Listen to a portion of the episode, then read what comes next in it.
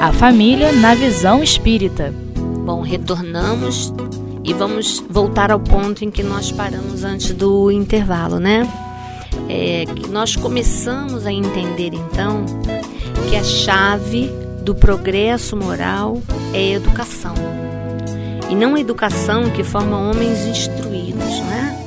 Mas a que forma homens de bem. E é o que, que, nós queremos para os nossos filhos: formar homens de bem. Mas às vezes a gente pergunta assim, né? O que, que eu quero que meu filho seja quando crescer? Ah, ou então pergunta para a criança, né? O que, que você quer ser quando crescer? A gente quer que o filho seja médico, quer que seja engenheiro, professor, professora. Mas aí a gente, quando começa a estudar a doutrina espírita, principalmente quando a gente começa a refletir neste curso da família, a gente vai vendo que pode ser, ele pode ser isso tudo, qualquer profissão. Mas o que é importante é: o que, que eu quero para meu filho? É que ele seja um homem de bem. Então, se ele for um engenheiro, que ele seja um engenheiro de bem. Se ele for um médico, que ele seja um médico do bem. Se ele for o que for, né? Um lixeiro, que ele seja um lixeiro de bem, que varra a nossa rua com carinho, né? Que a gente vê, nós tivemos a oportunidade de ter contato com um desses servidores importantíssimos na nossa sociedade e ele já era um senhorzinho e com alegria quando estacionamos o carro ele falou bom dia senhora isso é um homem de bem é um homem que está fazendo sua tarefa com muito carinho. Então é isso, né? Quando nós conseguirmos manejar essas características morais conosco, com nossos pequeninos, é, como nós fazemos com a parte intelectual, nós poderemos corrigir esses aspectos negativos que a gente ainda tem, né?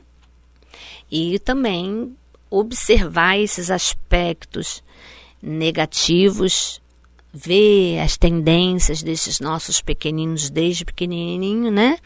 E orientá-los para o bom caminho. Bom, então, se a educação ela é um processo e a lei ela é de progresso, então a gente está sempre aprendendo, crescendo, aprendendo a ser espíritos melhores. E Deus, que é justo e misericordioso, ele nos dá sempre uma nova oportunidade através dessa reencarnação, né? Então vamos lá. Façamos a nossa parte, né? A parte que nos cabe, que nos cabe na obra da criação, que é o outro objetivo da encarnação que temos também lá é, no livro dos Espíritos. Como é bom estudar, viu? A doutrina o Evangelho de Jesus, porque a gente vai começando a ter um norte, uma orientação é, nas nossas vidas e a gente vai vendo que as coisas estão é, encadeadas umas com as outras, né? Então, que a gente possa fazer o melhor possível para o nosso crescimento e o crescimento daquele que está sob nossa responsabilidade. Que sejam nossos filhos, biológicos ou não, os nossos alunos, os nossos sobrinhos, os nossos vizinhos, qualquer um que chegue próximo a nós, né? ensinando-os através do exemplo, o respeito ao próximo. É como diz a página que nós lemos, porque toda vez que vamos começar um estudo, é, a gente faz uma prece antes, né? E a página que caiu não por acaso, mas era amar ao próximo como a si mesmo, né? O maior mandamento. Então é fazer ao outro aquilo que gostaríamos que o outro nos fizesse, né? É, passar para o outro, ensinar, orientar, educar, o desejo de ser útil, né? Desde pequenininho. E a gente vê que a criança tem essa tendência de ajudar mesmo, né? A entender as diferenças e a saber conviver com elas, né? Infelizmente, a gente vê que ainda isso em alguns lares ainda não acontece.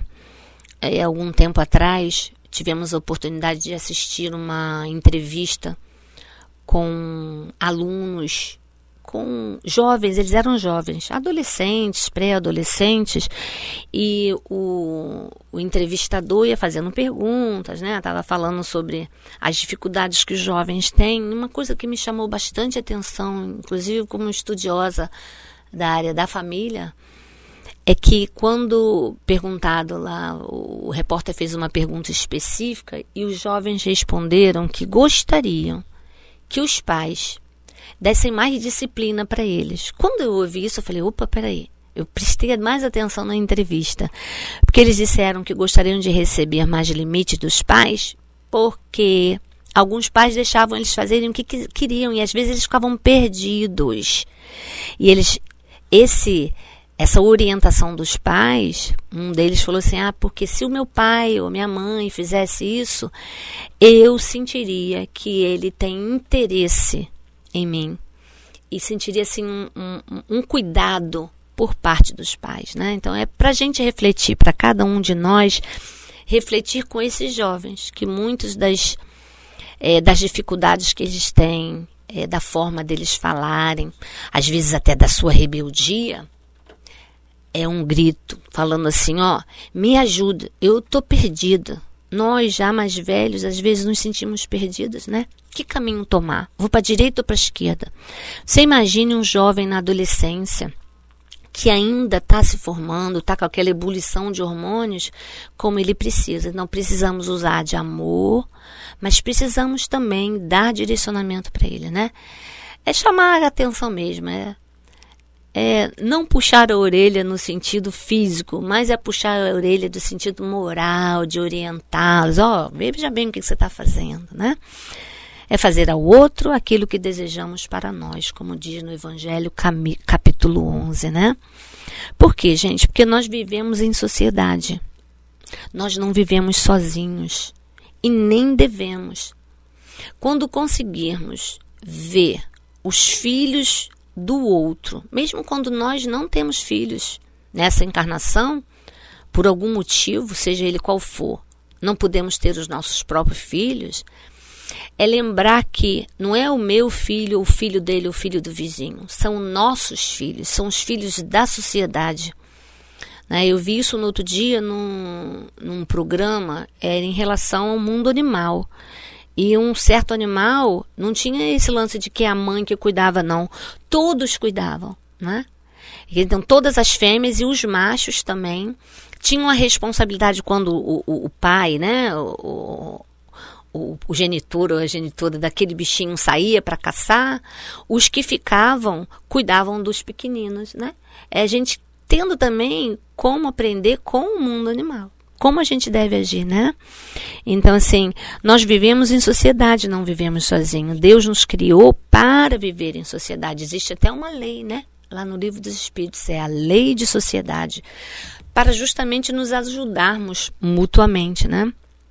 Inclusive na questão 774, uma das questões que eu gosto muito da lei de sociedade, que fala dos laços sociais. Fala que os laços sociais são necessários ao progresso e fala sobre os laços de família, dizendo que os laços de família tornam mais apertados os laços sociais. Por quê, gente? Porque o que é a família? A família ela é a base da sociedade. Ela é, é, é, é a célula, é, é, é, a base da construção do edifício. Né? Quem é engenheiro, arquiteto, sabe que precisa ter uma boa base. Eu não sou, não, eu sou comentando, né? Tem que ter uma boa base, um bom alicerce para que a construção não caia, né? Ela é a célula primeira, é a base fundamental de onde se ergue uma sociedade. É o primeiro núcleo de socialização da criança. É uma lei da natureza os laços de família. Nós não estamos unidos por acaso. Então aí a gente já está vendo um pouquinho o lado da educação social que também é importante, né?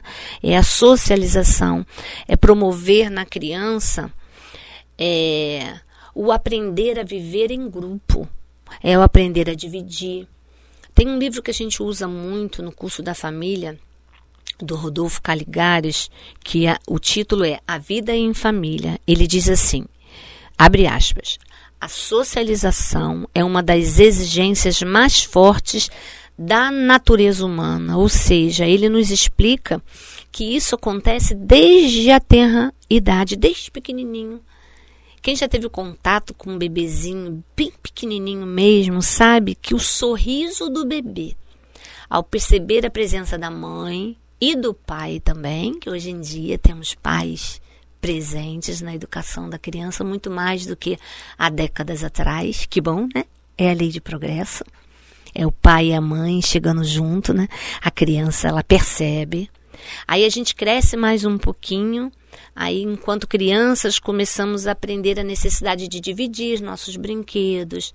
Chegam os irmãozinhos mais novos, a gente aprende a dividir o amor da mamãe e do papai com aquele irmãozinho que chega que enquanto mãe, a gente sabe que a gente não divide amor, vou contar um segredo. Deus é tão sábio que a mãe, o pai, aqueles responsáveis, a gente não precisa dividir amor, o amor ele se multiplica. A gente dá o um amor para todos, não é? Então, assim, aí depois vem a época da escola. Aprende a viver, é, entra na escola, aprende é, a lidar com os adultos, com mais pessoas, né? Tem um contato maior com um número de pessoas, a trabalhar em equipe, vem os jogos, aprendemos a a ganhar e a perder. É tão bom quando a gente já aprende a ganhar e perder enquanto estamos na infância, não é? Isso é muito importante. E aí vem a seguinte pergunta, né? Porque Joana de Ângeles nos diz que devemos educar de uma forma integral, que só haverá uma sociedade feliz quando conseguirmos é, atingir o cuidado da educação integral, aquela que acompanha o espírito na sua complexidade. Né? E como atingir essa educação integral? Oh, é só não esquecer de um especialista em educação, PhD maior em educação. Sabe quem é? O Mestre Jesus. Aliás, foi o único título que ele aceitou, né? Foi o título de mestre. E ao falar em Jesus, lembramos de outro tipo de educação, que é a educação religiosa, no sentido de se religar com Deus e suas leis. Isso qualquer que seja a denominação religiosa de cada um, né? É lembrar, é ter dar para os nossos pequeninos a ideia de Deus, do, do porquê seguir suas leis, né? Emmanuel, no Consolador, nos diz que as noções religiosas constituem a base de toda a educação no sagrado instituto da família e como pais não podemos esquecer que é nosso dever orientá-los, né? E ele diz também lindamente que devemos nutrir o coração infantil com a crença, com a bondade, com a esperança e com a fé em Deus como espíritas, não podemos esquecer da educação espírita. Não nos esqueçamos do valor da evangelização espírita para as nossas crianças e jovens, no processo de reeducação do espírito imortal, né? Não é educação, é reeducação. Porque qual seria o momento para iniciar a educação do espírito? Na infância. É no período infantil que é mais propício a assimilação dos princípios educativos. Na infância, desde pequeninos, eles estão mais acessíveis aos conselhos da experiência. Lembremos que estamos lidando com espíritos que trazem suas bagagens, suas experiências, suas dores, seus vícios e também suas virtudes, né? Nós também podemos aprender com eles. E que é nossa missão guiá-los e orientá-los com amor. E essa é uma missão que Deus nos confiou e com a qual teremos que responder, né? Vamos prestar contas do que fizemos com os nossos pequeninos, entregues aos nossos cuidados. Que Deus nos abençoe e abençoe a todas as nossas famílias.